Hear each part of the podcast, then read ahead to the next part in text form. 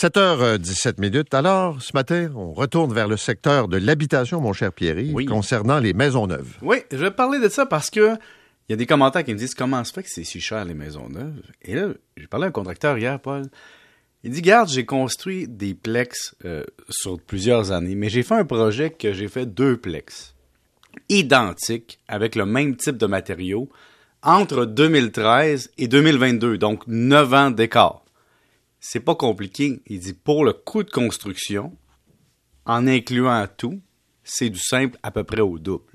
Donc, tant que ça. surprenez-vous pas, imagine le coût du terrain, imagine les matériaux, imagine les employés. Tout ça vient générer un coût doublé, mais c'est pas tout. Il y a aussi, Paul, les taxes là-dessus, parce qu'évidemment, plus ton coût augmente, plus les taxes augmentent aussi. Et donc, ça, augmente en même temps. Puis les salaires baisseront pas. Les domaines les plus en demande, où il y a de la pénurie de main-d'œuvre, c'est technologie, travailleurs de la construction. Donc, tu sais, on s'en va dans des places parce qu'on a besoin de main-d'œuvre. L'inflation va continuer aux États-Unis, les taux d'intérêt vont augmenter. Puis, évidemment, le transport des matériaux, c'est pas juste la pénurie des matériaux, le goulot d'étranglement, c'est le coût du transport. Si l'énergie augmente, le coût des matériaux va augmenter aussi. Et si on regarde non seulement la guerre en Ukraine, extérieur à ça, si on s'arrête juste au quatrième trimestre 2021, et on compare avec 2017, on n'est pas loin là. Disons que l'indice de référence, c'est 2017. Ben, en quatre ans, une habitation résidentielle à Montréal a augmenté de 36% en coût. Donc, ça, c'est juste en quatre ans. Ça, c'est l'indice du prix de la construction de bâtiments au Québec. On ajoute en plus problème d'importation. Évidemment, toute importation, donc imagine les, la plomberie, les matériaux électriques et tout ça. Et il y a un autre enjeu qui est qu'on sous-estime, c'est-à-dire les jeunes entrepreneurs par rapport aux plus vieux. Les vieux entrepreneurs qui prennent leur retraite, disons, qui sont près de la retraite, vont désinvestir hein, dans leurs entreprises. Les plus jeunes vont investir.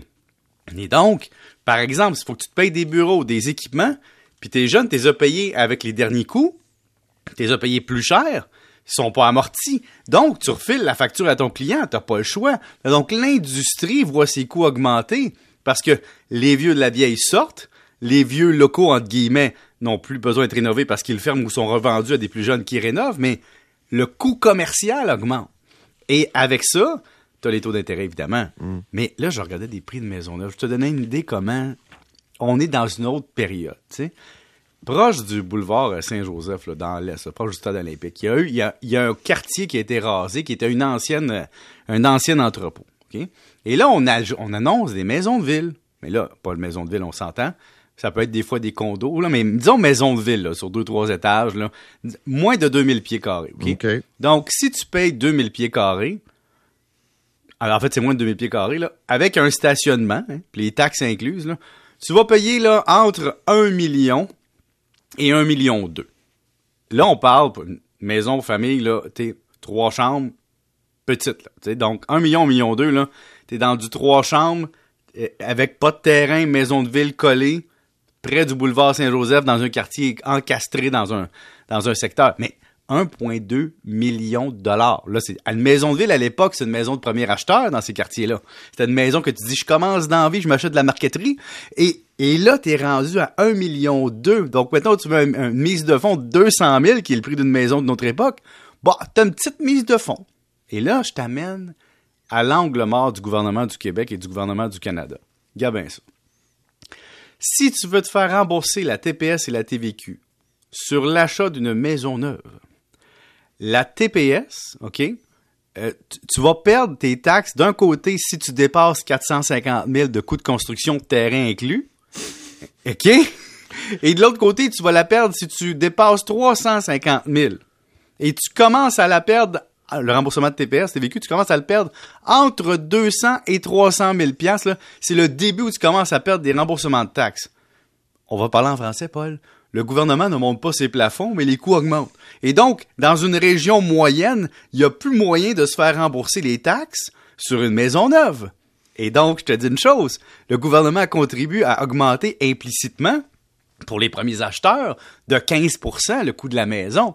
Et comme le coût des maisons augmente, bien évidemment, les taxes augmentent dessus. Hein, c'est proportionnel. Et donc, 14,975% sur un million, pensez, sur 500 000, pensez. Donc, Ça, là, on n'en parle jamais. Mais tu sais, ça vient illustrer ce qu'on voit euh, très souvent, c'est-à-dire qu'une petite famille, un revenu familial, mettons même plus que la moyenne, là, mm-hmm. qui démarre dans la vie, euh, va opter pour la banlieue, la, première, puis même, je dirais, la deuxième couronne. Tu dis, euh, pour avoir un peu d'espace pour les enfants, là, c'est quoi, t'as un million, deux cent mille, voyons donc. Ben oui, puis t'as une rentrée de terrain aussi. En plus. Puis là, je t'ai fait un autre calcul. Là, je dis, bon, je vais aller dans le même secteur. je vais te prendre une maison usagée, à peu près de la même grandeur. Mettons. Bon, il y en a une affichée à 1,395 millions, OK? Et là, je dis, c'est quoi le dernier prix de transaction de cette maison-là? Cette maison-là s'est vendue en 2006 à 495 000. OK? Alors, j'ai fait un calcul. C'est une augmentation annuelle demandée, annuelle, net d'impôt, hein, c'est une maison, de 56 250 pièces en moyenne. Et donc, la personne qui l'a acheté en 2006, c'est la vie, c'est le marché, je comprends. Je dis pas de vendre ça à rabais. Non, non. Mais la famille qui l'a acheté 495 000 à l'époque, peut la revendre avec 56 000 d'augmentation nette par année dans le marché d'aujourd'hui. Et je te laisse calculer la commission du courtier de 5 sur cette vente. C'est incroyable. Je veux dire, pour vrai, je comprends les jeunes de paniquer. Tu te retrouves avec une maison qui, à une époque, était un prix que tu vas être dans Outremont, on s'entend, il n'y a pas si loin. Mhm. Maintenant, tu es un premier acheteur. Bonne chance. Bonne chance, certain. Euh, puis on parle aux taxes au gouvernement, peut-être penser revoir les plafonds. Hein. Je te dirais, c'est là que tu te rends compte, on en a souvent parlé, que quand les parents peuvent, quand je dis bien peuvent donner un coup de pouce, c'est de le faire là, pas attendre le testament puis la succession. Si vous voulez l'amour de vos enfants, c'est le temps de le montrer si vous êtes capable. possible. Exact. Bon week-end, 7h24.